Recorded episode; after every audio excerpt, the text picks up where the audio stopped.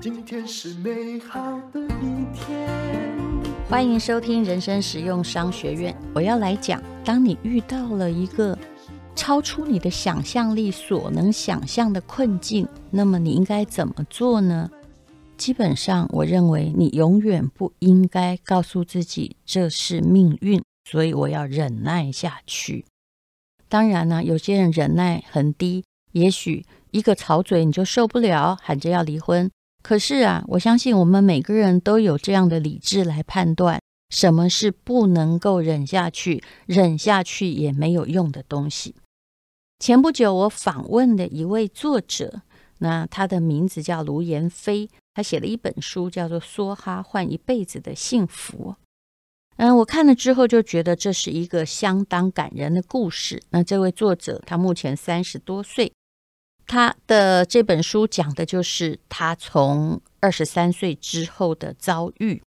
那从小因为就是生在一个爸爸妈妈没有太常回家的家庭，虽然还算完整，但是他很渴望那种温暖的爱。为了想要有一个家，那大学毕业他就结婚了，而且也没有认识超过一年，结婚的时候，呃，肚子里就有个孩子。他很甘愿的放弃他的研究所的资格证明，就嫁入了一个家庭。这个家庭呢，因为他在彰化，那这个家庭在彰化看起来也有工厂，哎，感觉好像还不错，对不对？但是呢，一嫁进去之后，他就发现这个世界跟他的想象已经不一样了。他说：“其实。”他在结婚典礼的时候就应该发现了，在选婚纱完全要按照长辈的意思，不能自己选。你想想看，这或多或少就在暗示着这个家庭有人在当独裁者，连你选衣服又不是穿在你身上，他们就是非常的，就是踏入自己的下一代的生活中。完全没有界限的在管别人婚纱要穿什么。的确，我觉得好像婚纱穿什么好像不要紧嘛。但是这就是一个警讯：如果你的未来公公婆婆在管你婚纱不能这样、不能那样，甚至你的先生来管那个穿在你身上的东西的时候，又不能够好好的理性协调，哈，那么基本上这个婚姻就是会有问题的。婚纱只是一个警讯而已。那他当时是屈服了，觉得没关系，我们乖一点。他们叫我们穿什么就穿这一天就穿呗。可是进去之后啊，他才发现呢，他已经变成这个家庭的痉挛，大家都要按照这个爸爸的指示。那婆婆不是个坏人，就是个唯唯诺诺的人。哦，原来婆婆是在老公的暴力阴影下过日子的。那这个家庭呢，大部分都是女儿，有一个儿子，儿子就是她老公了。那女儿呢，都到了这个外地去，几乎没有回到家。因为现在的女生呢，不管在多保守的家庭长大，只要你沾染了外面的自由的空气的话，大概不会想回到铁幕里。所以呢，一嫁进这个家啊，她就开始被这个家当成杂工，也没有薪水，每天呢就在做一些。行政上的工作，那这是一个家族性的工厂，没有自己的时间啊，一切呢都要报备。那有一天中午啊，他其实是很想要带小孩回娘家，但是这个家的规矩就是一定要老公要开车带你回去，你才能回去，你不可以自己行动。那他呢，其实自己会开车，所以就自己开了车。啊，因为跟妈妈约好了，老公呢又在睡午觉，不理她，于是她就自己开车回家了。结果呢，回到家之后，老公就怒气冲冲的来了，在自己爸妈面前呢，就打了她。因为呢，老公先做的事情叫先抢小孩，那妈妈都不忍心孩子就这样被抢走嘛，于是，哎，老公就动手了，而且动手就把她从这个楼梯上推下来，于是她就有。狠狠的摔在地上，就不良于行哦。其实后来他偷偷去验伤，其实从那一天开始，他就知道这个家待不下去了。有一次一定会有两次。那验伤之后，他还是要回去收集证据。那当然还蛮科学的，一定有跟律师谈过，说你除了验伤单之外哦，这个你要证明是他打的，那爸爸妈妈未必愿意出来做证明哦。那他已经做了很多的预备措施，因为他婚前还是在大学时代有卖一些东西，有打过工，所以呢，他就把。呃，所有的自己的钱收集起来，就放进某一个存折，这是为了要以后打官司的时候证明他有财力可以养小孩。为什么他要回到那个家呢？因为他想到的就是他要拿到证据，也就是没事他会问他老公啊，你为什么打我啊？这律师应该也会告诉你。那虽然你录音的证据啊。法官是经过自由心证，不能当成唯一的证据了，因为你还还是私下录音的嘛。那为了要拿到孩子的监护权，不要让小孩在这样的家中长大哦，所以呢，他就装作若无其事的在这个家里，还过了一段时间的日子。等他搜证都好了之后，他就传给了律师，而。在老公收到传票的前一天，因为一收到之后，他可能会被打到活不了，他就带着婴儿逃出来。他跟我形容说，那是他人生中最恐怖的一天，因为还好外面哦，老天爷在帮他。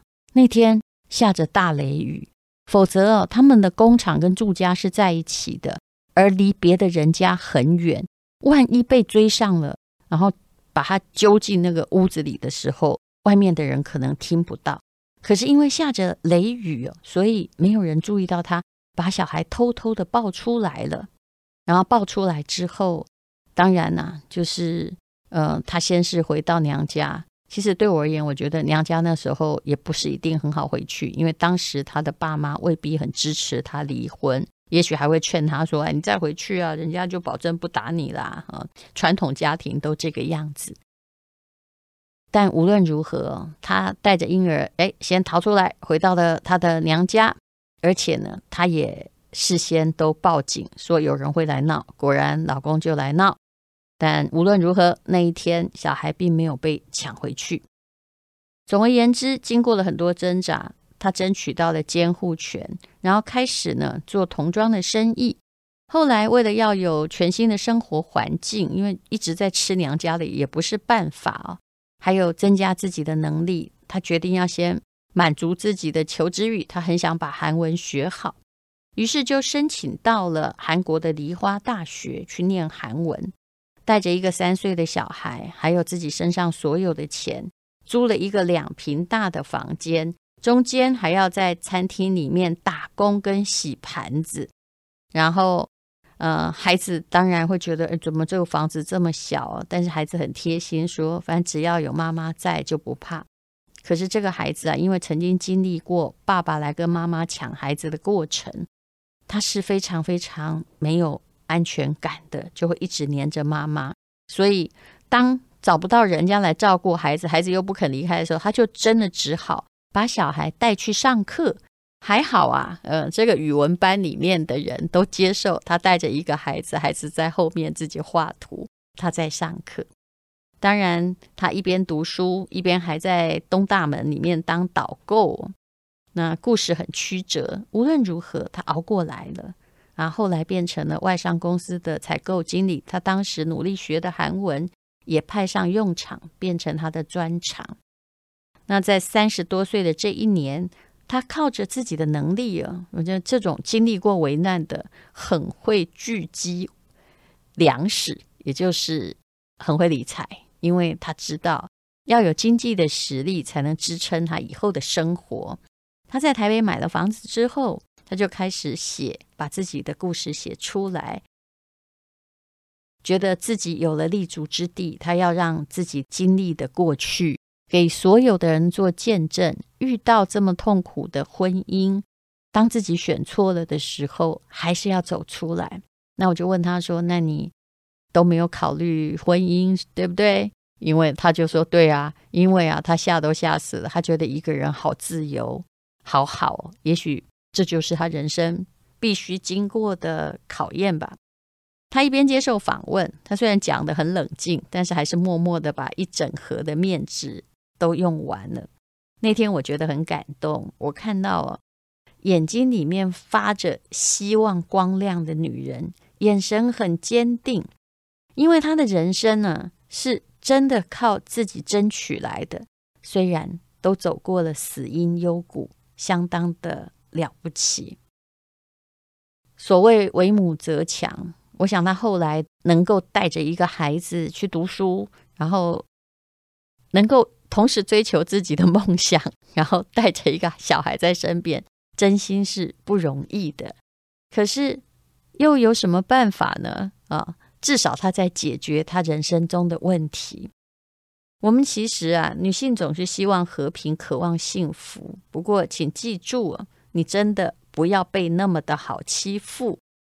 那当你的幸福受到摧残的时候，请你冷静说不，勇敢离开，不要把你的脸朝向阴暗的地方，这才是属于你的成长之路。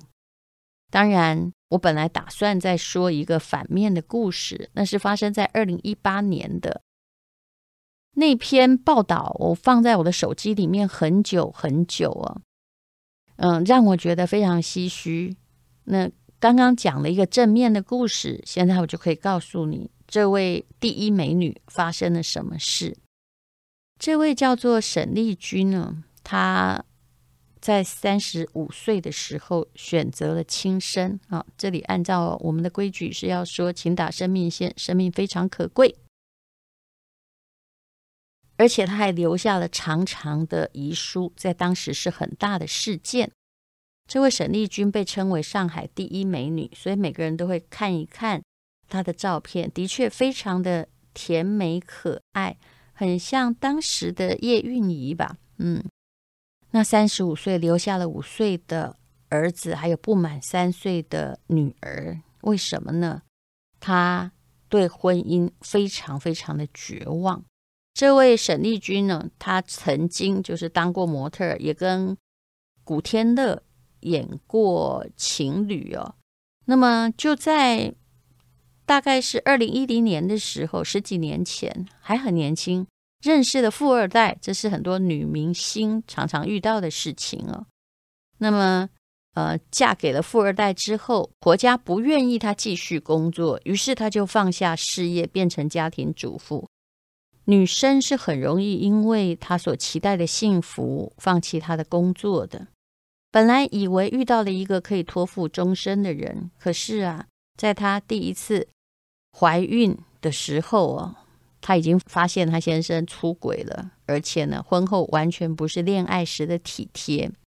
其实恋爱时候，除非你恋爱谈得很久很久，否则你大概看不出来这个人会像绿巨人一样有边缘的倾向。那她的遗书写得很长，我还看过了这封遗书啊。她的意思是说，她老公虽然是富二代啊，可是常常会回来要她的钱，而且呢，啊、连孩子过年拿到的压岁钱，他都有拿去给外面的女人买各种奢侈品。我觉得富二代怎么会还要动到小孩的压岁钱呢？很可能是因为他还没掌权。他的经济能够用的这个额度也有限吧，但是这位上海第一美女跟她的婆婆抱怨的时候，得到的反应哦，非常正常，就是为了孩子，你要忍一忍呢。可是后来呀，她得到了子宫颈癌，当然子宫颈癌的原因也很多啦。那那么。呃，跟她的丈夫有点混乱，我不能说一定有关系，但是也可能有关系。就后来就是一边在治疗癌症的时候，那她就越来越想不开了。她写说，她八年的婚姻啊，生了一儿一女，嫁给了垃圾，青春喂了狗，让她走投无路。那么很多人看了这封遗书，有些人说是渣男害死她。也有人说，婚姻本来就应该要及时的止损，不要在意沉默的成本。当然，更有人在后面语重心长地说，其实啊，那么年轻就当家庭主妇，就是把自己投身为世界上最危险的职业哦。其实呢，嗯，这些都是看的问题很片面，恐怕哦，的确他是没有止损，可是呢，为什么他没有止损？因为他觉得自己活着就是完全没有价值。很多时候，大家会觉得，只要选错了一个婚姻，然后被糟蹋了，人家不爱他了，那他就是什么都不是。其实，只要一个人相信自己还有价值，绝对不会觉得自己无路可走。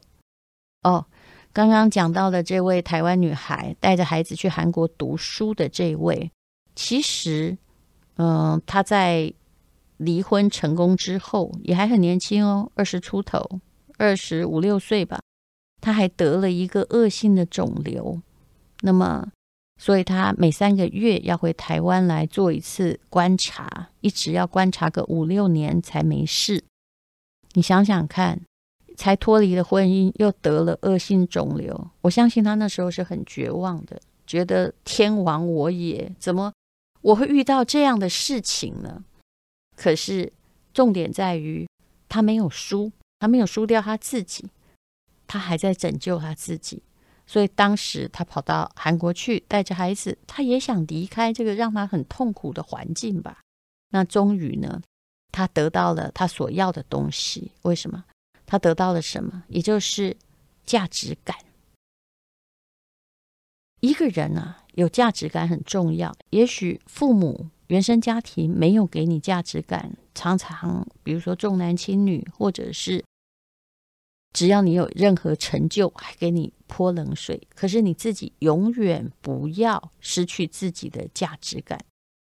别人给你认同和肯定当然是很好的，但是你不要只追求别人的认同和肯定，你才能够养成自己的自信哦。所以。人生最重要的是什么呢？价值感很重要。很多女性啊，学历很不差，那长得也很好，可是呢，只要人生发生了一个挫折，甚至遭遇了一场疾病，他的价值感就变得很低，然后拒绝了人生所有的美好感觉哦。建立价值感，其实最重要的是你。要自己证明，不要再去追求别人的认同，这就是阿德勒的心理学在教我们的。你必须开始采取行动，啊，慢慢的去改变你的人生。也许换一个环境，你就会脱离原来的痛苦，去征服一件难的事情。那么，同时也要跟所有的女性说，身为一个母亲啊。价值感不能够太低，否则你永远不能够带给孩子幸福。那如果你不相信自己值得被爱的话，那么大家为什么要来爱你呢？你要在内心肯定自己，而且宽容的对待你自己，也就是不要遇到什么样东西就觉得人生气杠了、瑕疵了、苛责自己。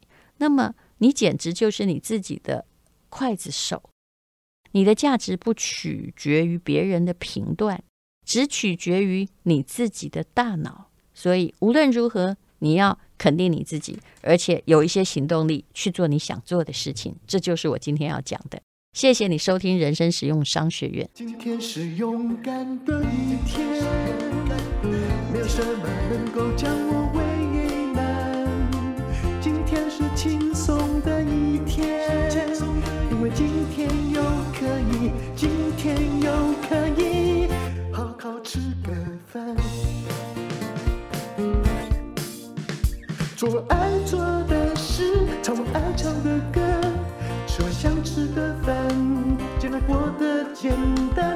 爱做的事，唱我爱唱的歌，吃我想吃的饭，尽量过得简单，尽量过得简单。欢迎收听广告，这是吴若权跟吴淡如一起开设的课程。感觉委屈的时候，你有没有想过，那你活在这世界上到底有什么意思？这世界的确有很多不公不义的事情，可是并不是针对你个人发生的。光是感觉难过或愤怒，无济于事。你必须要摆脱受害者的思维，拿回人生的主导权，让你变成一个内心强大的人，进而你就可以成为一个你想要做的那种人。人最怕活了半天，结果变成你小时候不想成为的那种人。那么，这是。转念力必修课，吴若权跟吴淡如合作，包括两套线上课程，创造内心强大的力量，还有人生最重要就是成为自己。总而言之，我们都想要把自己的人生打造成。比较漂亮的作品，不是吗？无论如何沉重的话题，你都可以用乐观的心去克服。当然，你必须要有一些解决问题的方法和对策。那么，这个基本课程二一八零元，进阶课程是二五八零元。那合购价现在只要三二八零，可以慢慢上课，有时间再听，而且也可以永久收听。那么，请看资讯栏的连接哦。